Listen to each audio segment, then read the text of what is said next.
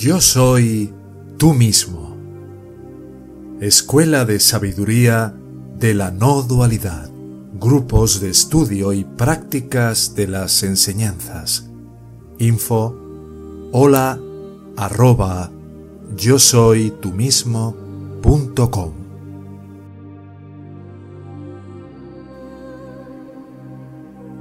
El único medio para la completa erradicación del ego.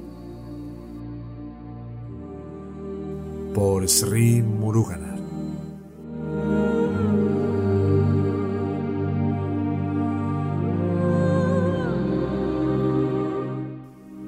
Renuncia a la actitud de indagar externamente más y más quién eres tú, quién es Él. Lo mejor es siempre indagar interiormente, con gran interés, sobre uno mismo. ¿Quién soy yo?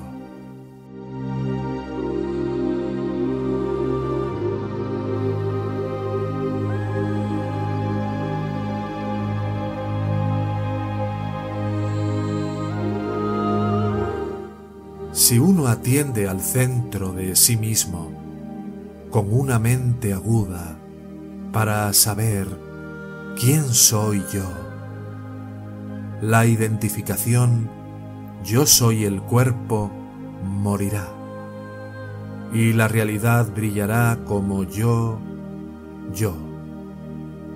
Entonces, todas las diferencias ilusorias que son como el azul que se ve en el cielo, desaparecerán.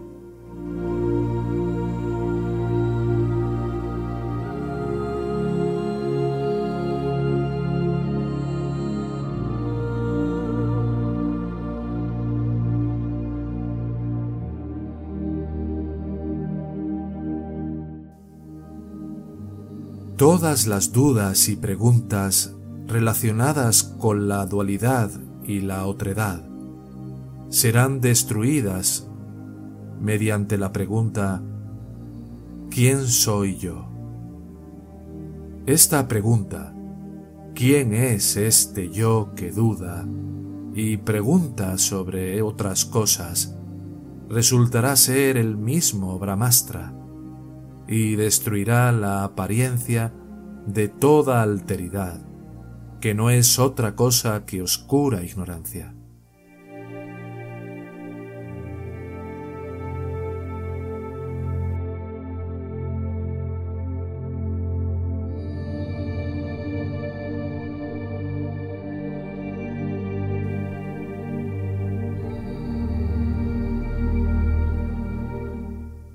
Al destruir el ego travieso y juguetón a través de la indagación, ¿Quién es este yo que ve el mundo exterior a través de los sentidos engañosos?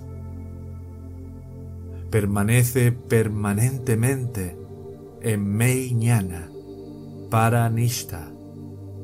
Eso es verdaderamente el medio para que uno alcance la liberación.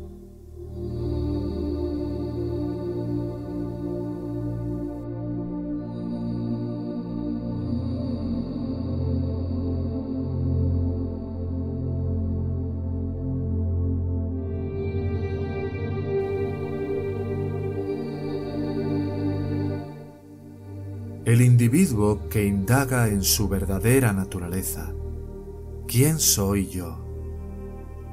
Morirá como el yo, despierto al ser. Saduam. Esto es como decir, el río morirá como el océano. Es decir, el ego morirá a través de la indagación y aquello que sobrevivirá a su muerte es el sí mismo sin yo.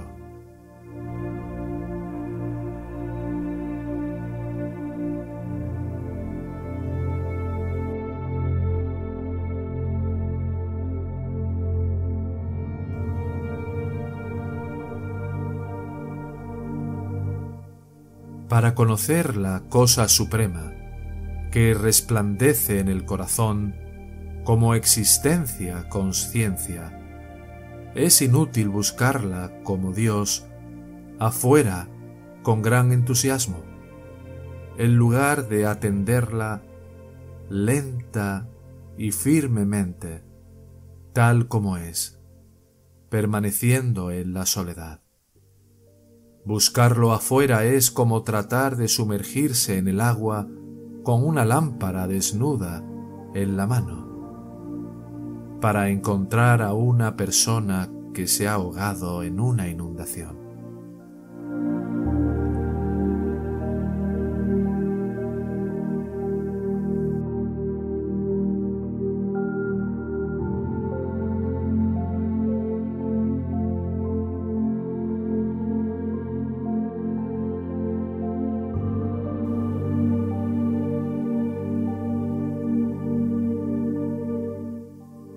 El yo que brilla dentro de las cinco envolturas debe ser atendida dentro del corazón. En lugar de hacerlo, indagar por eso en las escrituras es sólo indagación bíblica. ¿Cómo puede ser autoindagación?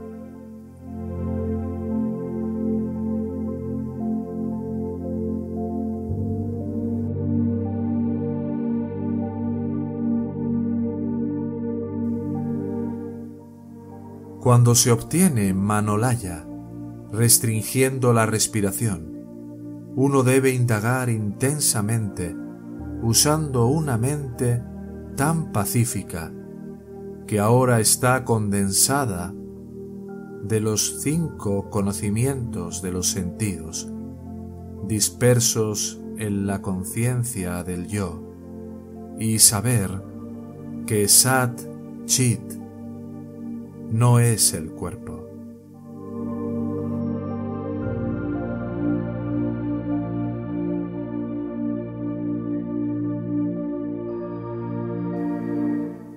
Sadhuam. Manolaya es un estado en el que la mente no conoce objetos y es de dos tipos, sueño y Kevala Nirvikalpa Samadhi. En el sueño la mente no recibe luz del sí mismo. Y en Kevala Nirvikalpa Samadhi, aunque la mente recibe luz del sí mismo, permanece meramente como el pensamiento del yo. Y las vasanas no pueden funcionar ni son destruidas. Cuando uno se despierta de cualquier tipo de manolaya, las basanas comienzan a operar como antes, por lo que no se progresa en Laya, sin importar el tiempo que uno permanezca en ella. Por lo tanto, se dice que no es suficiente detenerse en Manolaya, incluso si es que va la Nirvikalpa Samadhi. Resulta porque la mente se restringe de detenerse en los objetos de los sentidos externos. Pero aunque la mente no está divagando y por lo tanto está en paz en ese estado, uno no puede progresar más. Siempre que la mente despierte del haya, estará quieta y en paz, es decir, no estará deambulando hacia los objetos, y por lo tanto uno debe hacer uso de esa mente en paz, dirigiéndola hacia la autoatención, porque sólo a través de la autoatención se puede lograr mano nasha, es decir, la destrucción de la mente. Este verso muestra claramente lo que Sri Bhagavan quiso decir en Upadesa Undillar, verso 14, donde escribió que la mente que ha sido aquietada por el control de la respiración será destruida si se ocupa en el único camino.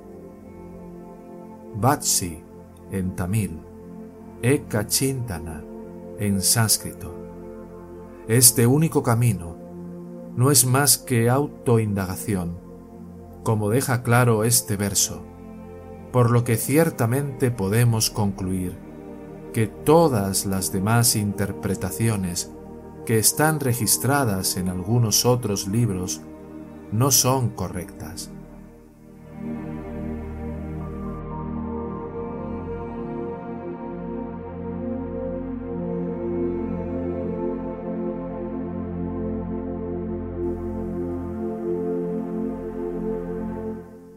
Aquellos que toman el camino puro de la autoindagación nunca se descarrilan, porque como el sol, este camino supremamente directo les revela su propia claridad y singularidad incuestionables. Sri Muruganar. A diferencia del karma, el bhakti, el yoga, etc., que analizados críticamente tienen que ceder a los otros caminos, cambiando su curso y torciendo un poco. La autoindagación nunca tiene que ceder y cambiar su curso, debido a la singularidad de sí mismo. De ahí que Sri Bhagavan llame al camino de la autoindagación el camino puro y directo. Además, dado que uno tiene que tomar al menos un poco de autoatención para alcanzar la meta final, incluso si uno puede haber estado avanzando a través de algún otro camino, Sri Bhagavan llama a este camino el camino supremo dado que este camino se compara con el sol, debemos tomar el sí mismo como el sol y la autoindagación como su rayo.